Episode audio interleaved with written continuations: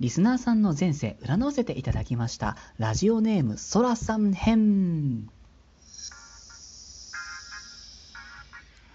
私、駅占い師、駅舎のティモがお送りしております、スースイジャンクション復刻版リスナーさん参加型企画第1弾、あなたの過去性占いますパート47でございます。いつもお世話になっております。えー、2020年クリスマス企画にたくさんのエントリーを誠にありがとうございました。毎回のトークをアップするごとに次の方を再度抽選で選ばせていただく方式でお送りしております。まだまだ間に合いますので、よろしければぜひお気軽にご参加くださいださいませ。詳しくは概要欄からクリスマス企画募集のトークをお聞きになってみてくださいね。さてこのトークでお届けいたしますのは抽選でクリスマス企画としては3番目のエントリー、えー、第1弾企画としては47番目のエントリーとなりました。ラジオネームそらさんの今の人生に最も影響の強い過去性を駅占いで占わせていただきました、えー、パート4のそらさんとは別のそらさんですね。はいありがとうございます。いただいたコメントはですね過去性を知るのは初めてですので楽しみです。よろしくお願いします。とのこと。ありがとうございます。よろしくお願いいたします。それでは早速参りましょう。えー、ソラさんの今の人生に最も影響の強い過去性ですね。えー、性別は男性だったと思います。お兄さんがいらしてて、次男の方だったかなという印象ですね。えー、時代はですね、だいたい今から200年前後ほど昔の方かなと思いました。え場所がですね日本、日本から見てかなり南の方で、オーストラリアかパプアニューギニア、おそらくパプアはニューギニア、ここのご出身の方ではなかろうかと思います。で、どんなことをされていた方かなんですけれども、これがですね、よければちょっとあの最後までこのトークを聞いていただきたい部分なんですけれども、あのいわゆるパプアニューギニアの先住民といいますか、原住民の方だったのではないかと思ったんですね。それでですね、そのパプアニューギニアの原住民の方々ってこういろんな部族があると。で、その部族と部族の部族間で対立があったりとか、今でもしているというですね、ちょっとこう、なんでしょう、好戦的っていうんですか、でも好戦的ともちょっと違うんですけど、まあ、なんていうんですかね、その戦うことってっていうのは一つのま生活の一部とは言わないんですけど、アイデンティティのような、そういう側面があったし、今もあるしっていうところだと思うんですね。そうした時に、あの、空さんの過去生の方は、まあ、かなりの確率で、この争うこと、戦うことっていうのを余儀なくされてしまうと、そんな場面があったと。いうふうに思いますね。まあ男性だったのでね、もうこれはもう本人が望む望まないに全く関わらなかったと思います。ただ、このソラさんの過去生の方は本来争いは好まなかったはずなんですね。戦わずに済むならそれでいいじゃんっていうことなんですね。というのもですね、このソラさんの過去生の方、ちょっとというかかなり特殊な能力をお持ちだったたんじゃないかと思ったんです。ちょっとですね、この過去生の方がその当時おそらく誰にも相談できなかった、もう家族を含めて相談できなかったと思うんですが、その当時の周りの方とかなり違った視点を持っていたようなんですね。もうこの争いは不毛な争いで長い目で見たらほとんど意味がないっていうことを知ってた、分かってたと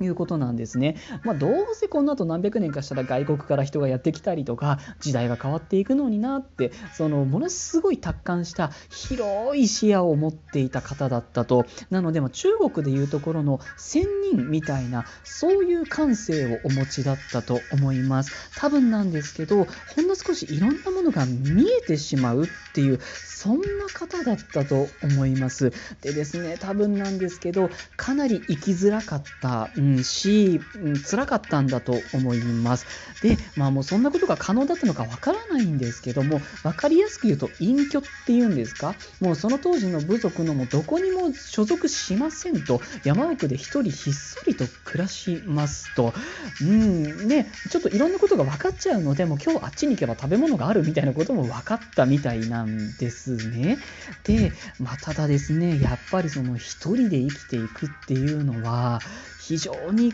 酷なものであったようででまたねそのご自身のせっかく授かって生まれてきたこの力を生かしきれなかったことを後悔していたみたいなんですね。ただこれはそのご本人のせいではなくて時代というか社会のせいっていうのがはるかに大きいと思うのであの、ね、もし目の前にこの方がいらしたらあなたのせいじゃないですよっていうことを言いたいと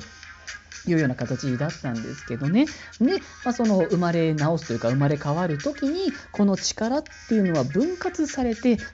う魂にも渡っていて、まあ、今の空さんにはその原型がうっすらとあるかないかぐらいだと思います。なので多分ピンとこないんじゃないかなと思うんですね。ごめんなさいね。で、まあその当時にしてもあまりにもこの能力は早すぎると思いました。で、現代でもまだこの力は早すぎるなっていうふうに思いましたね。その平平和のための力なんですよね。なので、まあ、そのおそらくなんですけど今回の人生のテーマっていうのが平和っていうところとあと命をつないでいくことだと思います。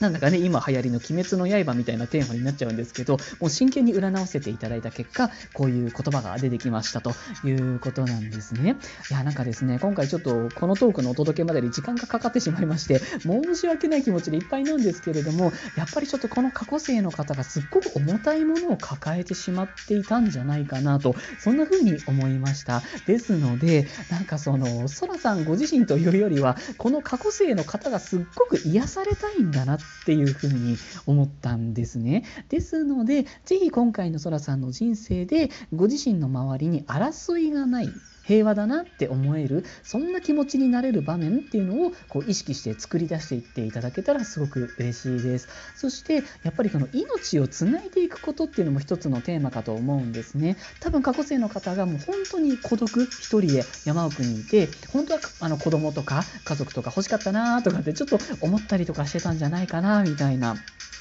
そういう形だったんですね。ですので、今の人生でも、例えばお子さんを授かることだったりですとか、まあ、それが難しい時には、自分の気持ちをしっかり分かってくれる人が近くにいることだったりとか、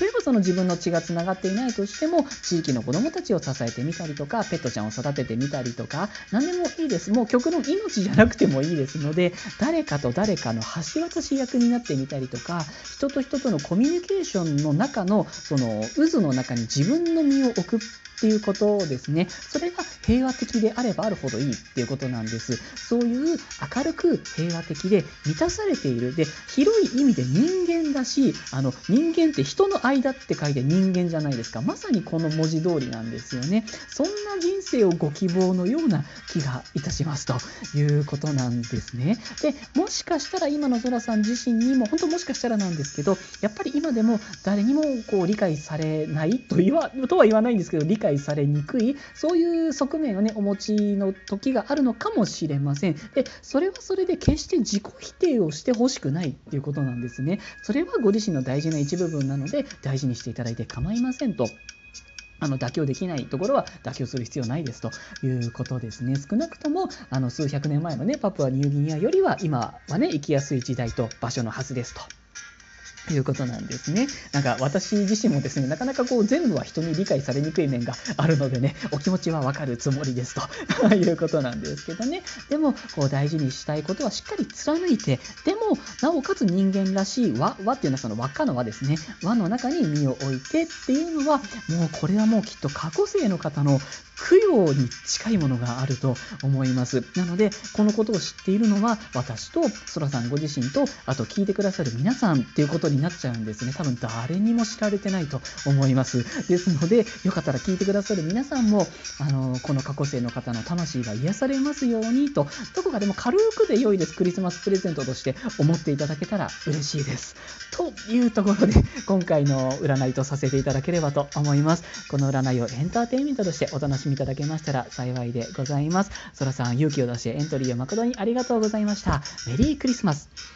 2020年12月のクリスマス企画としまして、毎回抽選で次のトークの方を決めさせていただきます。抽選の様子は Twitter のライブとその録画を残しておりますので、ぜひチェックしてみてくださいませ。皆様いつもお聞きになってくださって、フォローやリアクション、時にはギフトまで本当にありがとうございます。また更新いたしますので、ぜひ遊びにいらしてくださいませ。それでは今日はこの辺りで失礼いたします。